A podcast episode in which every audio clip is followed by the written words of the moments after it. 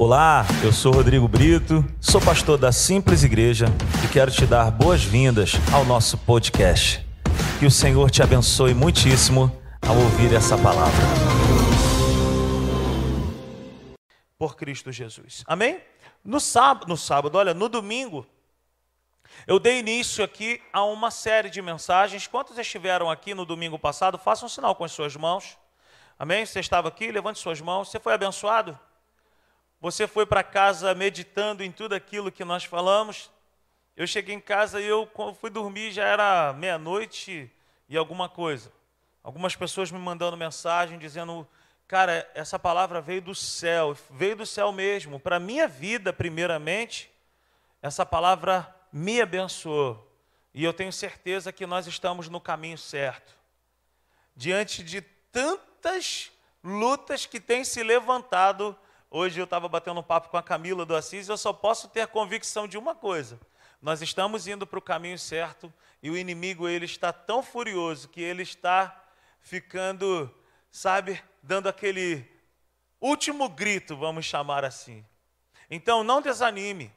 E mais uma vez eu te peço nessa noite, não demole, porque existe alguém que está muito interessado em você não ouvir essa mensagem. Não cochile, não demole. Há alguém muito interessado em roubar da tua vida essa semente preciosa chamada Palavra de Deus. Abra sua Bíblia comigo em Efésios, no capítulo 6, nós vamos fazer a leitura do verso 10 ao verso 12 apenas. Quem encontrou aí, diga amém. O tema dessa série de mensagens é esse aí mesmo: minha mente, minha vida.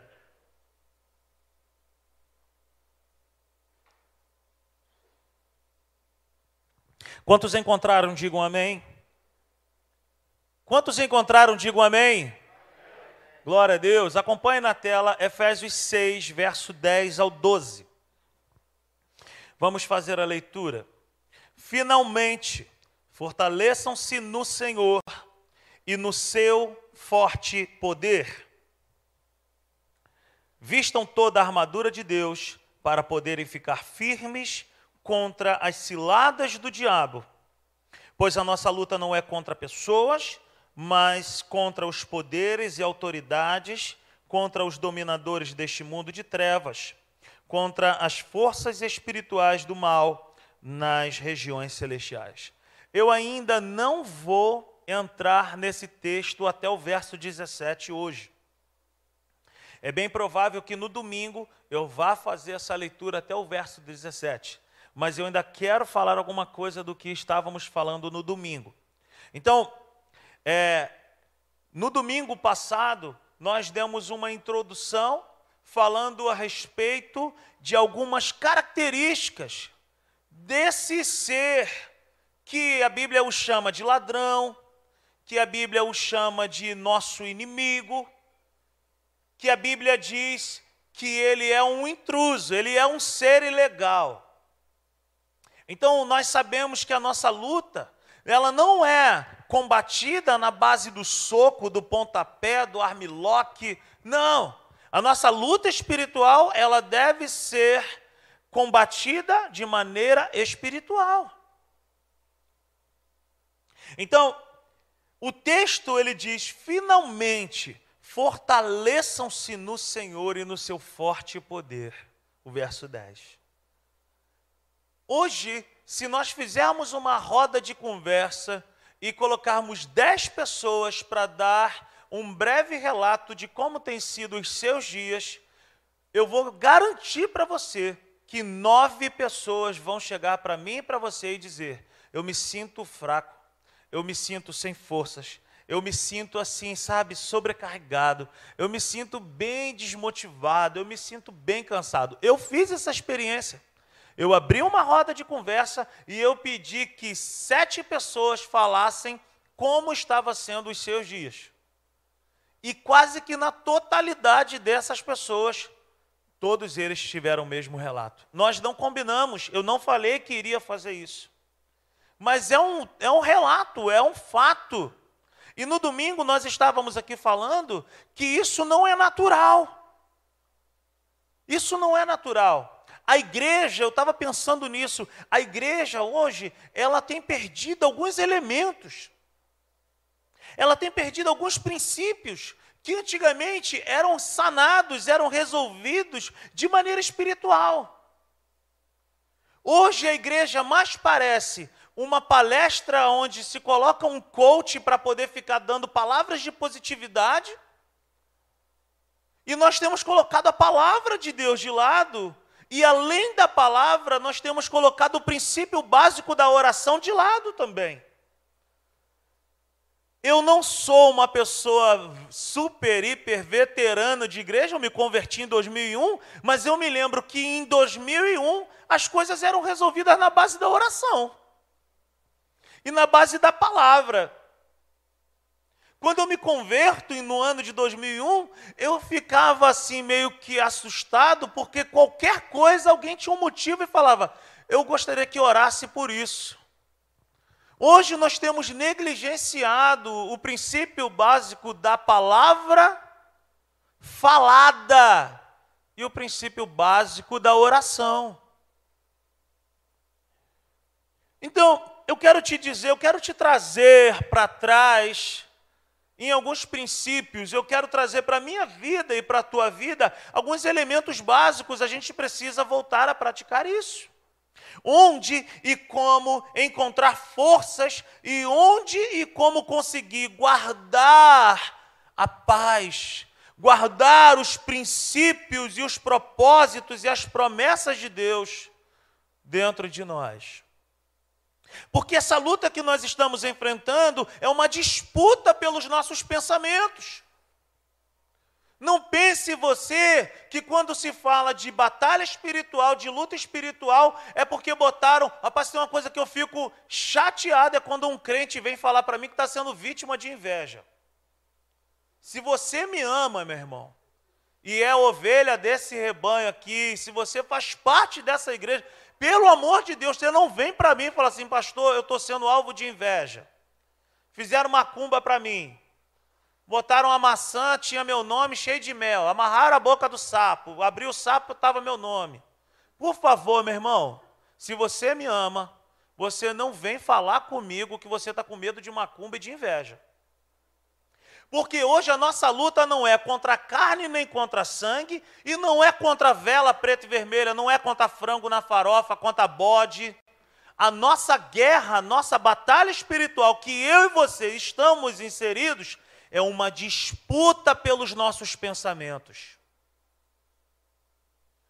A maior batalha espiritual que existe é uma disputa pelo meu e pelo teu pensamento.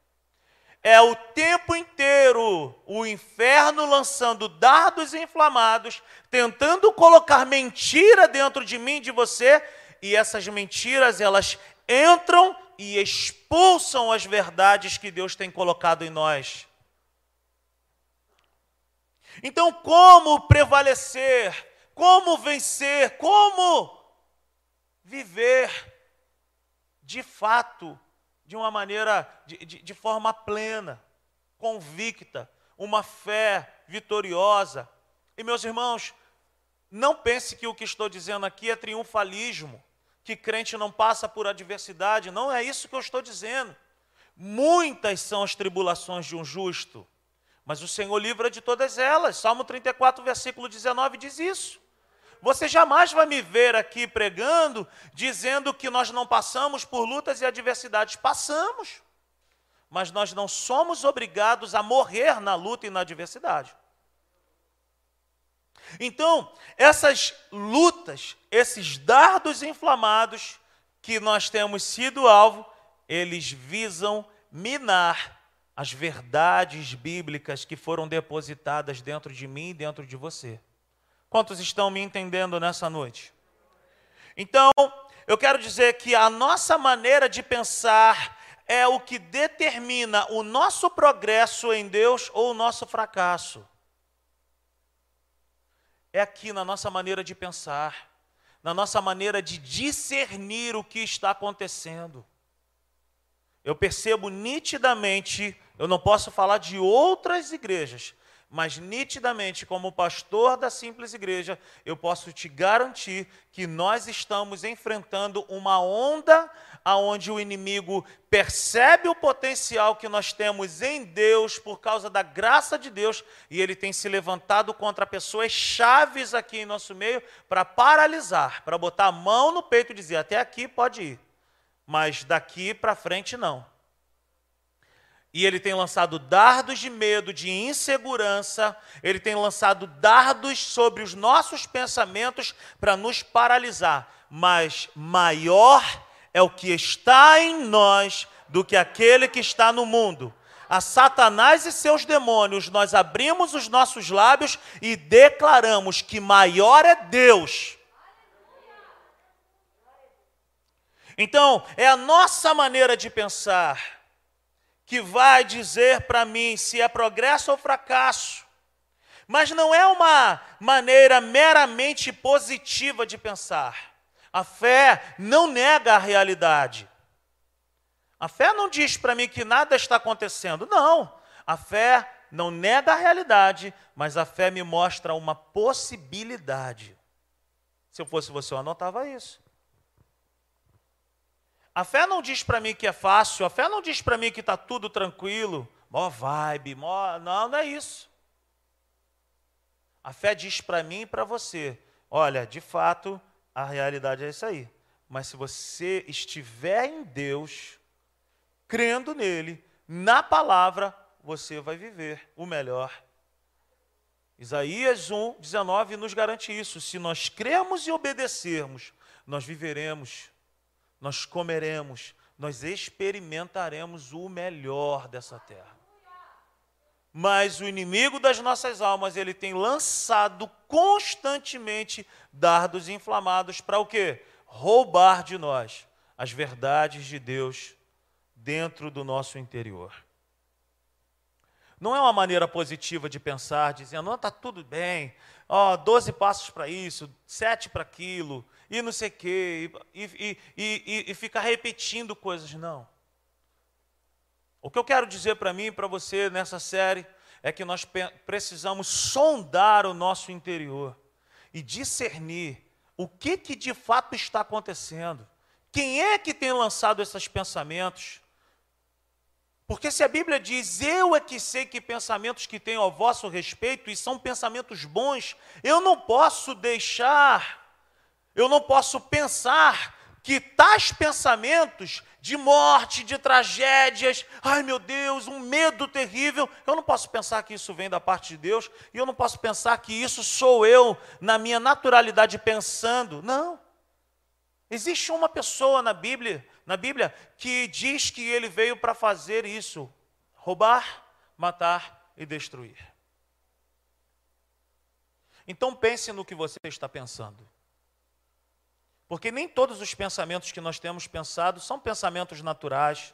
Nem todos os pensamentos que nós temos pensado são pensamentos que vêm, sabe, de forma humana, natural. Pense bem no que você está pensando.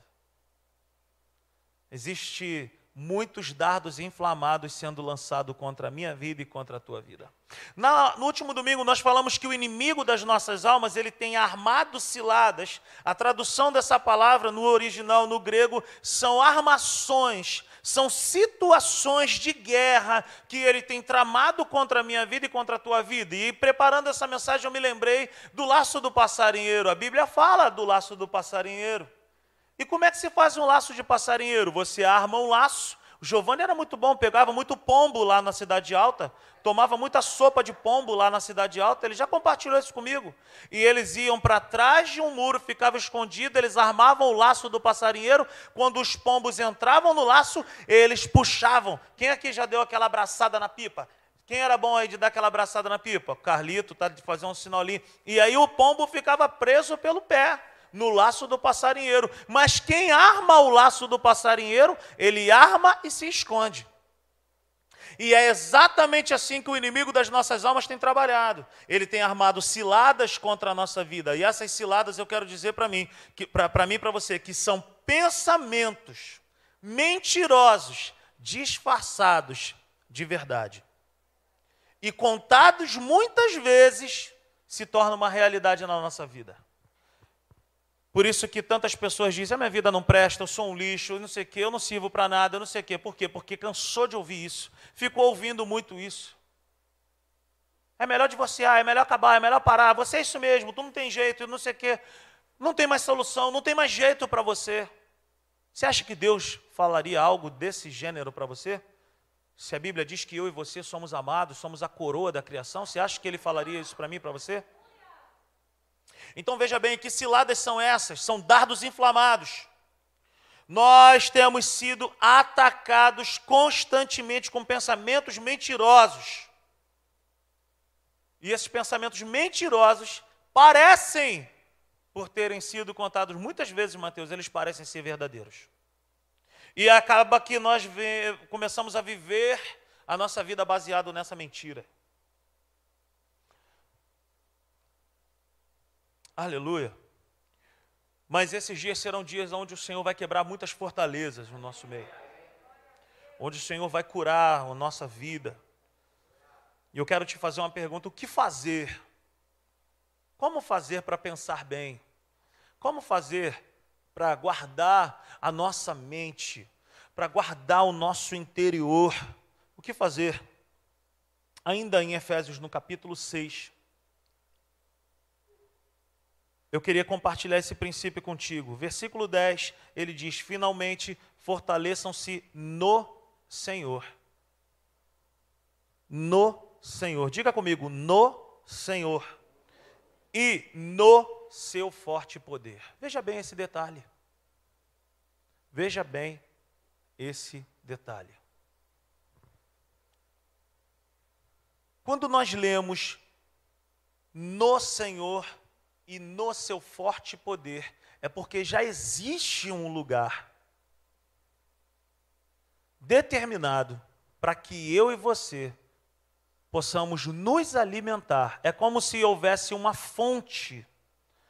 E dessa fonte eu posso me alimentar constantemente. Ela sempre vai estar ali. Assim é Deus para mim e para você. Quando eu digo que finalmente fortaleçam-se no Senhor, é porque a verdadeira força e o verdadeiro poder é somente nele. Eu, eu não posso, mais uma vez eu vou dizer isso, eu não posso me relacionar com Deus como se Ele fosse uma casa de praia. Que eu só vou quando dá, eu só vou quando posso, eu só vou quando dá tempo, eu só vou quando eu estou muito estressado, quando eu estou passando por perto eu vou. Deus não é uma casa de veraneiro. Deus precisa ser compreendido como a nossa habitação diária. Aquele que habita no esconderijo do Altíssimo. Eu não posso me relacionar com Deus quando dá, quando posso, quando tenho tempo. Deus não pode ser isso para mim e nem para você. Estar constantemente nele é certeza de forças renovadas. Estar constantemente nele é certeza de poder de Deus em nossas vidas. Não é uma força e não é um poder humano, porque essa força e o poder humano é insatisfatório.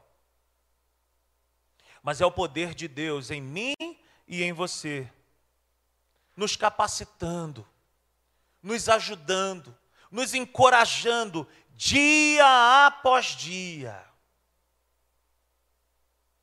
Meu irmão, o evangelho que só revoluciona o teu domingo não é verdade. O evangelho que te abençoa só domingo não é real. O evangelho ele precisa ser esse poder que traduzido é, é, é dínamo, é dunamis, é dinâmico. O evangelho ele precisa ser esse poder na segunda, na terça, na quarta, na quinta, na sexta, no sábado, no domingo. Eu preciso estar constantemente nele, me alimentando nele, porque ele é o verdadeiro alimento que eu preciso. Eu preciso estar nele. Abra sua Bíblia comigo em Provérbios, no capítulo 4.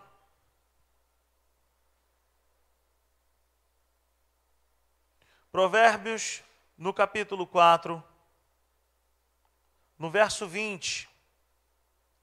E aí eu quero falar sobre o princípio básico da palavra de Deus em nossos corações, em nosso interior.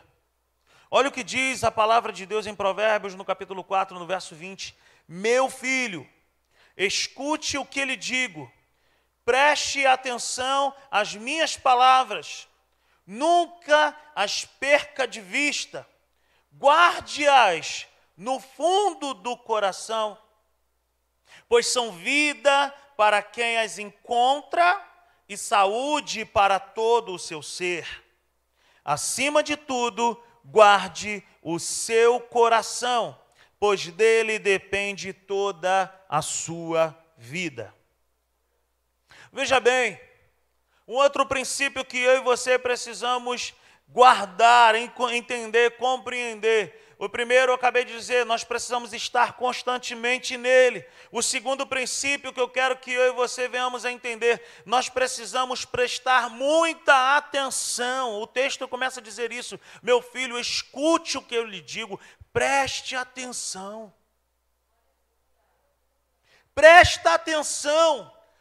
Prestar atenção significa dar crédito você já viu quando você está falando com um filho que você está falando uma porção de coisa e ele não está dando atenção? É porque ele não está considerando, ele não está dando crédito ao que você está falando. Agora, quando você consegue chamá-lo para perto de você e você consegue falar e ele te entende, ele está prestando atenção e ele está dando crédito e ele está guardando.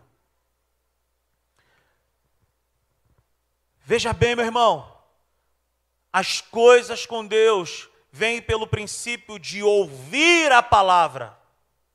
A mulher do fluxo de sangue, tendo ouvido falar de Jesus, ela se posicionou e ela foi curada.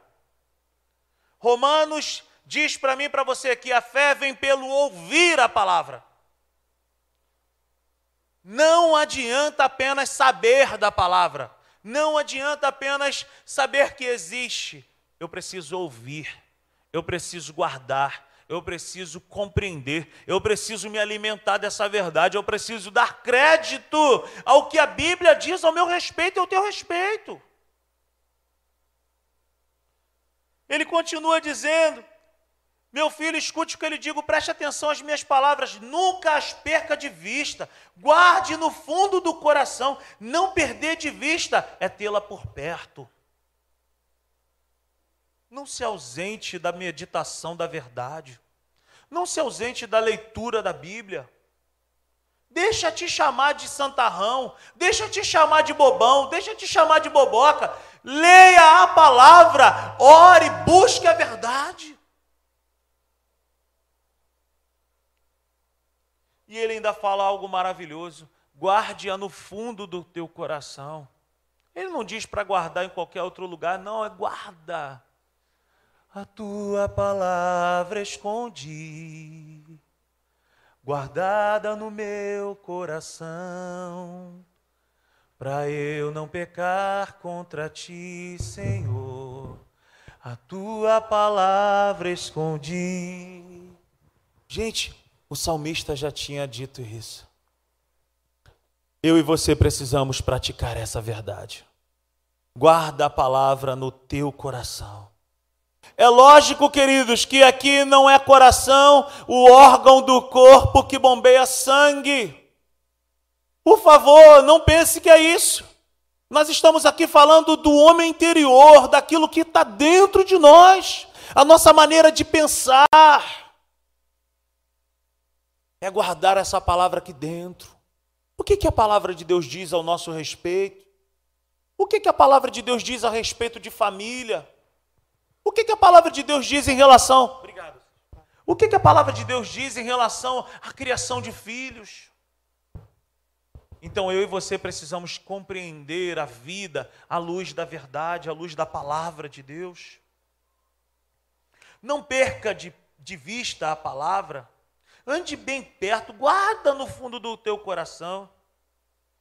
Agora veja bem que ele fala também no versículo 22 pois são vida para quem as encontra e saúde para todo o seu ser. Meu irmão, o fato de orar, o fato de meditar na palavra de Deus, é cura para as nossas vidas.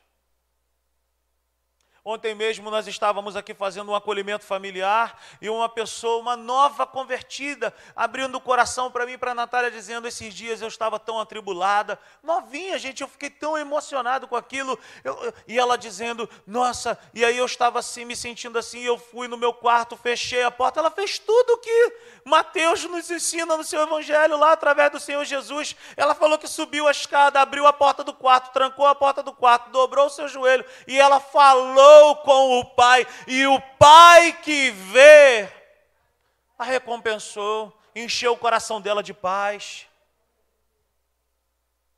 Veja bem, queridos, a prática dessas atitudes relacionadas ao guardar a palavra de Deus, não sou eu que estou dizendo isso, meu irmão, mas está escrito na palavra aqui, o versículo 22 de Provérbios 4. A palavra de Deus é vida para quem as encontra e saúde para todo o nosso ser. Meu irmão, se nós estamos atribulados, se nós estamos angustiados, amargurados, entristecidos, abra sua Bíblia, leia, medita na verdade.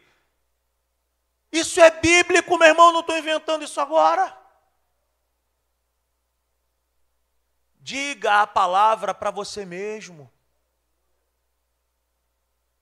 Meu irmão, às vezes eu faço umas orações de doido dentro de casa.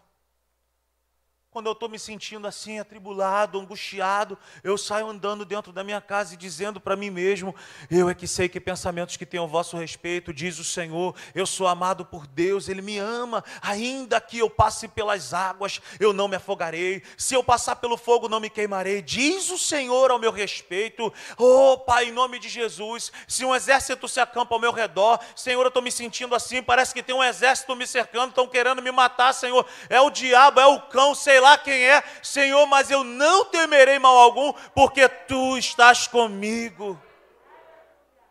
Faça isso. Faça isso. Como eu falei aqui no domingo, sabe qual é a única oração que não é respondida? É aquela que não é feita. Não existe oração que não é respondida, a oração tem que ser feita. Ore segundo a palavra de Deus. Ore segundo a vontade de Deus. A palavra de Deus é saúde para o nosso corpo. Se você tem um diagnóstico em relação à sua saúde, continue indo ao médico. Não abra mão de tomar o remédio que ele falou para você tomar. Eu não sou maluco, não. De falar, para de tomar remédio, não vai mais. Não é isso, não. Mas pega o diagnóstico, pega esse remédio e fala, Senhor, eu consagro a Ti.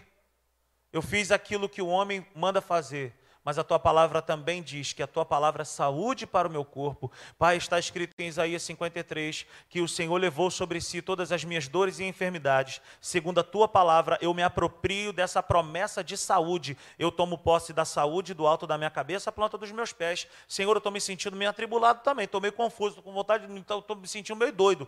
Senhor, eu tomo posse da tua palavra. A tua palavra diz que o Senhor me deu paz e paz que excede todo entendimento. Acalma essa tempestade dentro de mim, acalma esse mar revolto e que tudo se faça bonança dentro do meu coração. Ora. Ore. Leia. Nós precisamos, como igreja, voltar a esses elementos básicos da vida cristã: oração, leitura, joelho no chão, cara no pó, Bota a tua cara no chão lá e começa a orar, Senhor, eu declaro a verdade sobre a minha casa, eu tomo posse disso. E no verso 23 de Provérbios 4 ele fala: acima de tudo, guarde o seu coração, pois dele depende toda a sua vida. Guarde o seu interior. O versículo 23 é aqui também a nossa parte. Guardar o interior. Diga comigo nessa noite: guardar o meu interior.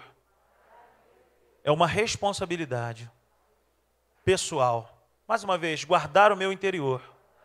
É uma responsabilidade pessoal. Meu irmão, eu não posso guardar o teu interior para você. Eu não posso guardar os teus pensamentos. Quem tem que fazer isso é você e eu faço por mim.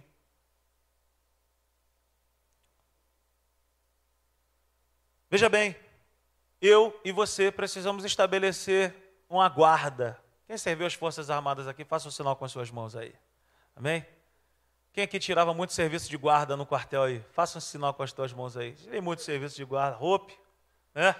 Tirei muito serviço de guarda. Primeiro Belog, ali em São Cristóvão. Tirei muito serviço. Misericórdia. Meu irmão vivia preso no quartel, só o sangue. Levei muito lanche para ele. Aí ele dava a maior falta de sorte, porque tinha outro Rafael lá também no quartel, minha mãe não sabia. Minha mãe mandava o lanche para o soldado Rafael, o nome dele de guerra era Brito. Aí tinha um Brito lá que toda hora comia um Big Bob. Toda hora ele falou, mãe, tu não mandou meu lanche? Não, mandei para o soldado Rafael. Só tinha um Rafael lá que estava se dando bem na história. Mas eu tirei muito serviço de guarda. E é lógico que quem está tirando serviço de guarda está ali para fazer o quê? Para quê? Para guardar. E quem está ali de sentinela, ele está guardando para que nada de dentro saia e para que nada de fora errado entre. Então, quem guarda tem que guardar para que nada que está bom dentro saia e que nada de ruim entre. Essa missão é pessoal. Deixa eu te fazer algumas perguntas aqui. Você deixaria alguém se pudesse, você deixaria alguém roubar a sua vida de maneira passiva? Você deixaria que alguém chegasse do teu lado e falasse assim: "Olha, eu vim aqui para roubar você hoje, vim aqui para roubar a tua vida"? O que, que você faria? Qual seria a sua reação? Qual seria o seu comportamento? Vamos lá. Você deixaria alguém roubar um filho seu? Quem aqui tem filho? Levante as suas mãos. Você já, já imaginou uma cena de alguém chegar num supermercado, olhou teu filho e falou assim: passa o teu filho para cá que eu vou levar ele agora. O que você faria?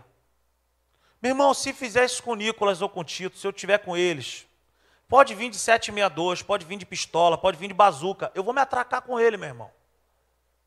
O bambu vai assoviar, falou, vai levar nada, meu irmão. Eu vou começar a gritar, meu irmão, socorro, Rafael, me ajuda.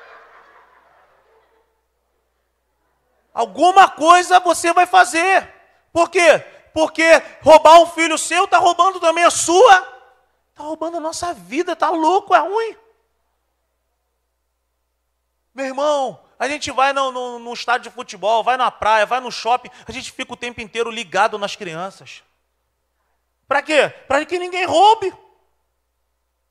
Está na piscina, a gente não deixa dar mole. Olha o fundo, olha não sei o quê. Para quê? Para que não seja roubado. Então vamos lá. Você deixaria alguém roubar a sua vida de maneira passiva? Vim aqui para roubar a tua vida, Sandro. Ah, pode levar. Hugo, vim aqui para roubar teu filho. Pode levar, pode levar. Faz bagunça para caramba, leva. Você faria isso? O que você faria se alguém chegasse para você e falasse que estava te roubando ou que estaria roubando seu filho? Qual seria o seu comportamento? Mas é exatamente isso o que o inferno tem feito com as nossas vidas enquanto nós nos calamos. Nós temos sido bombardeados com muitos dardos inflamados de pensamentos do inferno, pensamentos mentirosos, dizendo uma série de coisas para mim e para você, que você é isso, que você é aquilo, que a tua família é isso, que a tua família é aquilo, que teu futuro é isso, que teu futuro vai ser aquilo, que você é isso, que vai mendigar, que não sei o quê. É exatamente isso que nós fazemos quando nós ficamos simplesmente sendo bombardeados pelo inferno sem nos levantarmos e deixar a passividade de lado e falar: o quê? Não é isso que a Bíblia diz ao meu respeito. Ih, rapaz, soltaram um negócio aí, compadre. Me segura, Jesus. Ah, som de cavaquinho? Lembrei logo da, da época que eu vim do samba. O que é isso, gente? Ei, Tati. Ah? Que, que é isso, gente? Ó, oh, voltou. Ah, não. Quantos pensamentos, quantas promessas de Deus já foram roubados de nós? Ou quanta mentira já foi colocada dentro de nós através desses pensamentos fraudulentos, mentirosos? E aqui vai a outra parte, sabe, dessa de, de guardar. Guardar é impedir que aquilo que está dentro saia. Eu não posso perder de dentro do meu coração a minha fé dizendo: eu posso estar passando por dias difíceis, mas eu tenho um Deus que cuida de mim. Eu tenho um Pai que cuida de mim. Eu posso estar passando por um período de muitas adversidades, de enfermidade, mas o Senhor Jesus levou sobre si as minhas dores, as minhas enfermidades. Eu profetizo a cura sobre a minha vida, eu declaro isso. Ah, eu posso estar meio atribulado, mas não, eu não posso estar desesperado. Então eu posso, eu tenho que guardar o meu interior para que nada de bom saia, mas eu tenho que guardar o meu interior para que nada de ruim entre. Vamos lá, mais perguntas aqui na nossa enquete. Já te perguntei se você deixaria roubar um filho seu fácil. Se, se você deixaria roubar a sua vida de maneira fácil. Você disse que não.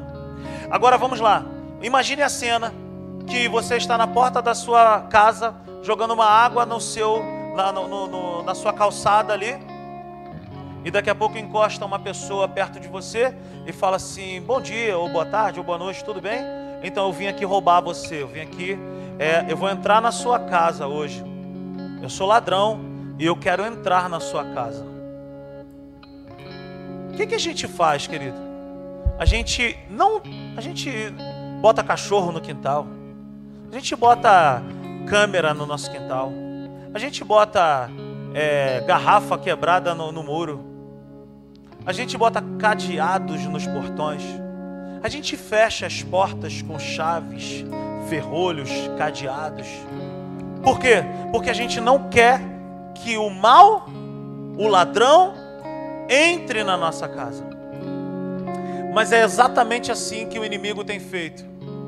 Ele tem entrado em muitas vidas, bem disfarçado.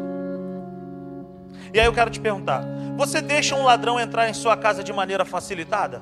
Sim ou não? Você conversa com um ladrão na porta da sua casa de maneira passiva? O que, que nós fazemos quando um rato aparece na nossa casa? Eu passei por isso aqui. Todo mundo sabe aqui que eu sou brabo em relação a rato. Que rato comigo eu quebro. Quantos acreditam nisso? Levante as mãos. Você acertou. Eu tenho pavor de rato. Meu cunhado, Alex, um rato apareceu na casa da minha mãe uma vez. E ele falou que o rato era muito bonitinho. E ele ficou: vai embora, vai embora. Quando aparece um rato na nossa casa, o que a gente faz? Dá-lhe vassourada nele, pega o rodo e não sei o quê. Acerta ele e grita, chama vizinho, pega aquele gato lá, já com 83 anos, mas que é expert em matar.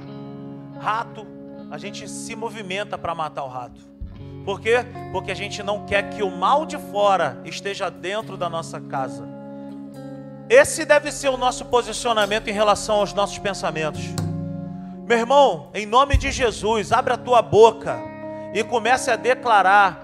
Se até aqui maus pensamentos entraram na tua vida, Começa a abrir a tua boca a partir de agora e a declarar: eu não aceito esse tipo de pensamento. Eu repreendo em nome de Jesus. Eu declaro em nome de Jesus Satanás e seus demônios caiam por terra, vá embora, bata em retirada.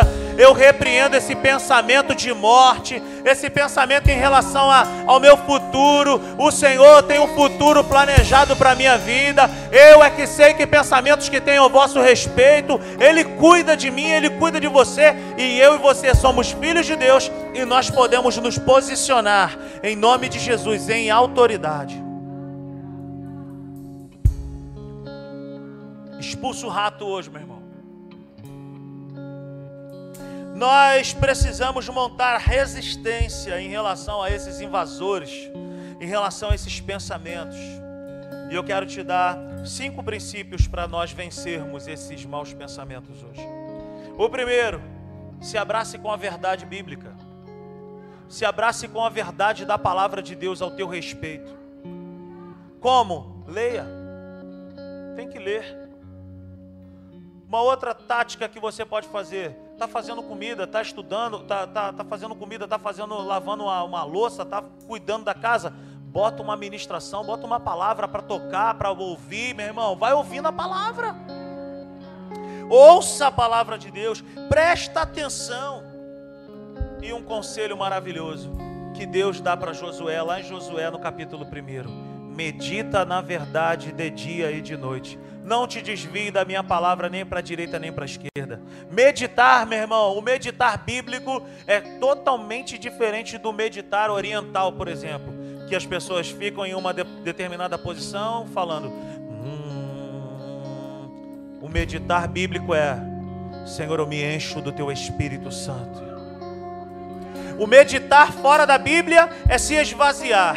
O meditar bíblico é: eu me encho de ti. Eu quero mais da tua presença. Senhor, eu quero mais do teu espírito. Não vos embriagueis com o vinho, mas enchei-vos do Espírito Santo. Se encha do Espírito Santo, se encha da palavra de Deus, se encha da presença de Deus. Primeiro princípio, se abrace com a verdade. Segundo princípio, use a própria palavra de Deus com autoridade em relação às trevas. Se te falta palavras, Lucas 10, 19, abre a tua Bíblia lá e fala: Senhor, tu me deu autoridade para pisar serpentes e escorpiões. É na autoridade do teu nome que eu repreendo esse mal agora. É na autoridade do teu nome que eu mando embora esse demônio, agora esse pensamento das trevas, agora esse desejo das trevas, esse vício do inferno, eu mando embora agora em nome de Jesus. Terceiro princípio, seja prudente. Seja prudente e seja vigilante em relação aos perigos. Em relação aos perigos. Meu irmão, se tu luta, se você luta contra uma determinada situação, por que andar tão perto dessa situação? Seja, seja prudente, meu irmão. Você está se sabotando, pensando, assistindo, vendo tantas coisas que te fazem mal. Um outro princípio, o princípio da sensatez e da sensibilidade aos limites. Aos limites. Veja bem se não foi você mesmo quem convidou o ladrão. Veja bem se não foi você mesmo quem abriu a porta para o ladrão entrar e fazer morada nos teus pensamentos. Mas eu quero te falar também que se foi você, meu irmão, se arrependa hoje, confessa hoje. E meu irmão, coloca diante de Deus hoje e abre a tua boca hoje, que ele vai cair por terra hoje também. Então, meu irmão, nós também podemos ser insensatos e insensíveis em relação aos limites, e nós podemos fazer o que? Cara, viver sem atenção, viver de maneira exagerada, assistindo o que não presta dando crédito a um monte de lixo que não presta, colocando para dentro uma porção de coisa. Meu irmão, passa bastante tempo na internet, ouvindo a verdade. Pô, eu amo a internet. Mas veja o que presta. Eu me amarro nas redes sociais. Meu irmão, eu vou assistir uma live, eu vou assistir um podcast, eu vou assistir um pastor, eu vou. Cara, enche o teu coração da palavra. Enche a tua mente com a verdade de Deus. E por último, a autoridade está em nós por causa da palavra de Deus empenhada. Essa palavra é uma procuração de Jesus para mim e para você. O que é uma procuração? É quando eu pego um documento, eu escrevo o que quero, assino meu nome e eu dou para alguém poder utilizar aquela procuração. A Bíblia é uma procuração que Deus me deu e Deus te deu, para que eu e você possamos usar o nome dEle. Não é no teu nome, não é no meu nome, não é no nome da simples igreja, é no nome poderoso de Jesus. Fica de pé nessa noite. O Senhor falou contigo nessa noite. Aplauda ao Senhor bem forte. Nesse momento, meu irmão, quero te convidar para você começar a pensar na tua vida, para você começar a diagnosticar o que, que deve sair hoje. O que, que precisa sair de você? O que, que precisa sair dos teus pensamentos? É muito legal que no Evangelho de, de Marcos, no capítulo 11, o Senhor Jesus ele fala assim: olha, se você crer e não duvidar em seu coração, se você crer e não, não duvidar no seu interior, você dirá ao monte: vá para lá e ele vai, vá para outro lugar e ele vai. Veja bem, Jesus nos deu essa autoridade de falar ao problema, não é de falar com o problema. Isso faz toda a diferença. Diga ao problema hoje, diga ao pensamento hoje, diga a mentira hoje. Eu olha, eu já sei que você veio enviado do inferno, mas eu quero te dizer agora, vai pegando tua bagagem, vai pegando tua mazela e caia por terra agora. Aleluia. Aleluia.